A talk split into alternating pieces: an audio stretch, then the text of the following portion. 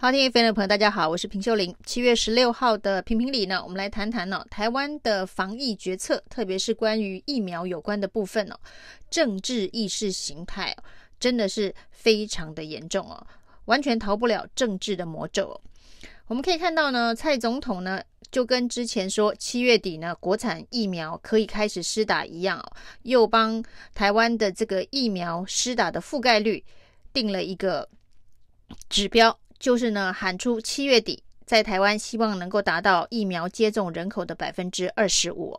那当然呢，这采购的国际疫苗现在陆陆续续的到货，但是呢，要在七月底能够达到接种人口的百分之二十五，仍然是一个相当艰困的任务哦。那算一算，疫苗可能会有一点不够。那如果说呢，按照原本的规划，每一个人是需要施打两剂的话，那显然就没有办法达到百分之二十五的覆盖率哦。那于是呢，指挥中心哦又不愿意接受全民先打一剂疫苗，先广广打疫苗，让这一个群体免疫能够早一点达到，仍然要坚持原本的模式哦，就是呢一个人打两剂啊。这种规划不愿意更改全民先打一剂的想法，又要符合蔡英文总统说的七月底呢，要达到人口覆盖率的百分之二十五。那于是呢，就想出了一些奇奇怪怪的变通方式哦，那就是譬如说。AZ 疫苗呢，两剂之间的施打的期间呢，应该是要十到十二周哦。那这个是在世界各国的研究，就是 AZ 疫苗在施打十到十二周之后再打第二剂，它的效果会比较好。那这个部分呢，因为 AZ 疫苗的数量相对比较充足哦，所以就没有做变更。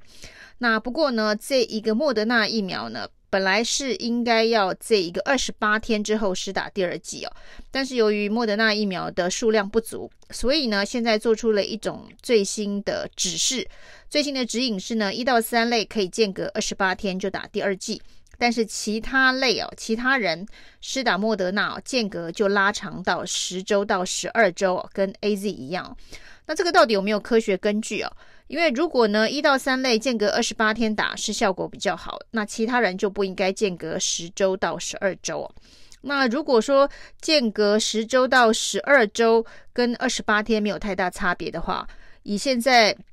蔡总统所要求的疫苗覆盖率，最快希望七月底以前达成百分之二十五，那就应该所有人都间隔十周到十二周，这样子莫德纳疫苗的施打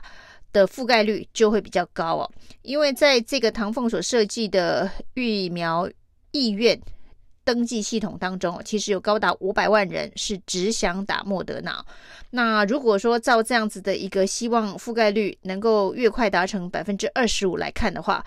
就应该让所有人的第二剂啊都在间隔十周到十二周，这样子的覆盖率就会最高。但是呢，指挥中心呢却想出了这个不同的做法。那到底这是有没有科学根据哦？那科学防疫这样子拆成两种不同的打法，那这难道不是为了政治目标所做的双重标准吗？那另外呢，议员调查当中有将近五百万人希望选莫德纳，于是呢。这个指挥中心担心这个疫苗施打的覆盖率不足哦，于是又想了一个办法，就是台湾呢未来的四个礼拜要暂停施打莫德纳，只打 AZ 哦，未来的四周只打 AZ，然后指挥中心配合出来喊话，说呢现在就是只有 AZ 可以打，那如果坚持要打莫德纳的话呢，那可能要等很久以后，而且呢也不确定会有多少的数量哦。那接下来四周只打 AZ，暂停施打莫德纳。那同一时间呢，又听到民进党在谴责南投县的这个分发下去的莫德纳，到现在还有百分之六十没有打，说现在还不打，那这是要放到过期才要打吗？这个是完全没有把人民的健康放在眼里哦。那照同样的逻辑回来，指挥中心今天的决定啊，未来四周只打 AZ 哦，那已经进到台湾来的这个莫德纳，不就是跟南投的状况一样吗？就是放着不打，放着不打，难道不怕会过期吗？那同样的逻辑呢？为了要达到这一个七月底能够有百分之二十五的覆盖率哦，指挥中心除了想了这些奇奇怪怪针对 AZ 先打，莫德纳暂停施打，还有莫德纳的第二剂的时间除了一到三类之外的人呢，通通要延长到十周到十二周的一个变通的方式呢。那还宣布了未来的这个所谓的疫苗覆盖率的统计方式哦，改成叫做剂次人口覆盖率哦。那这个对于全世界来讲，应该都没有这样子的一个计算方式哦。于是有人就说这个。可能会变成国际笑话。那所谓的剂次人口覆盖率的意思哦，人口覆盖率就是呢，这一个打过疫苗的人，那分母呢是应该打疫苗的人呢。那打过疫苗的人，有的人是打一剂，有的人是打两剂啊。那如果呢，有两种计算方法，一种呢都叫都算是同样的人次哦，这是覆盖率的一种算法。那当然，世界各国的统计上面都会把它分别看，就是打过一剂的人口占多少，打过两剂的人口占多少。那有一种覆盖率的算法，当然就是这两种人加在一起变成分子。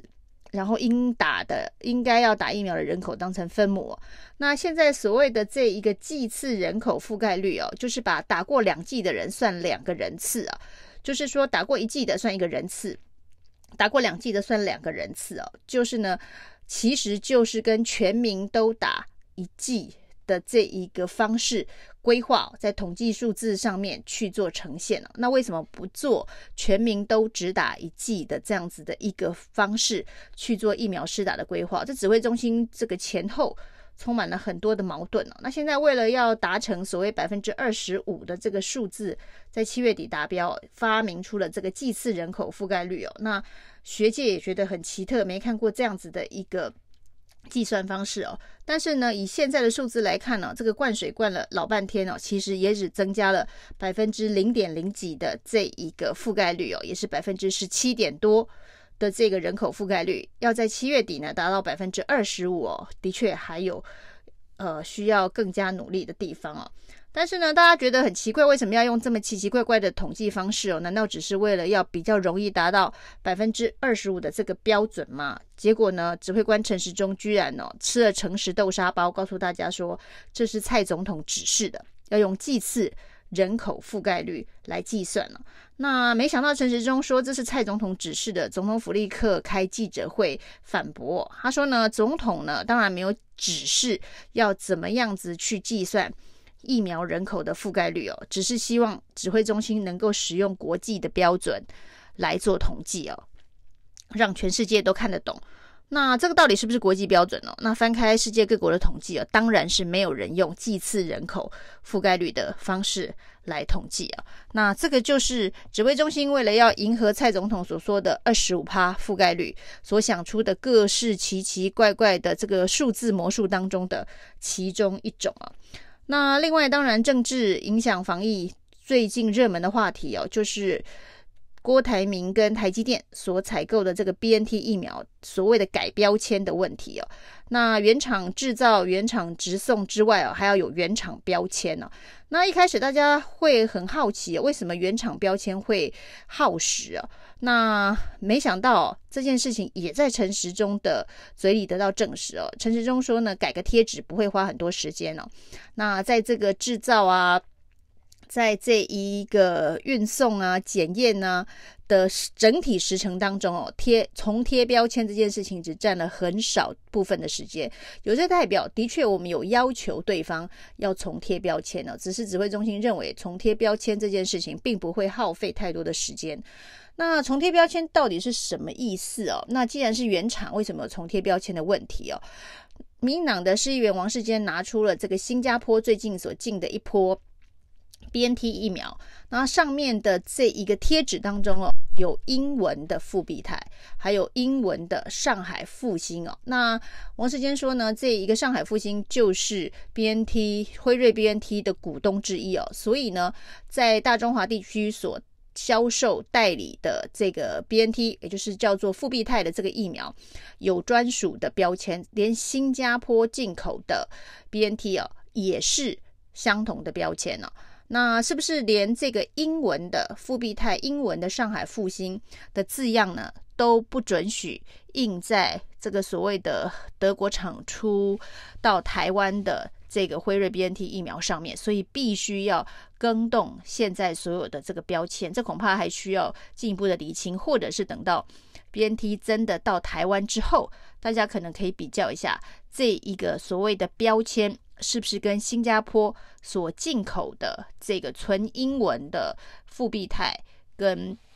这个中国复兴的字样的标签有所不同哦。如果真的是为了要改这个标签呢，成为两岸的这不成了这个 BNT 采购合约当中非常重要的一环，那甚至还因此耽误了 BNT